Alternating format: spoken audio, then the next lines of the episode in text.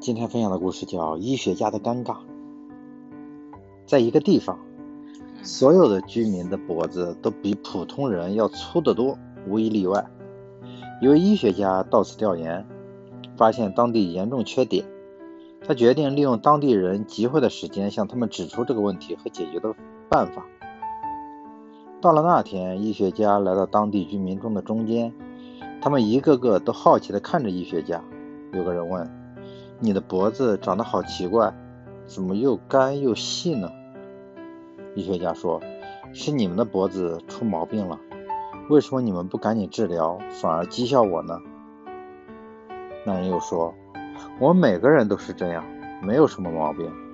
我看是你的脑子出了毛病吧。”医学家摇摇头，无奈地离开了那里。一个人独自坚持正确的方向是一件很不容易的事情。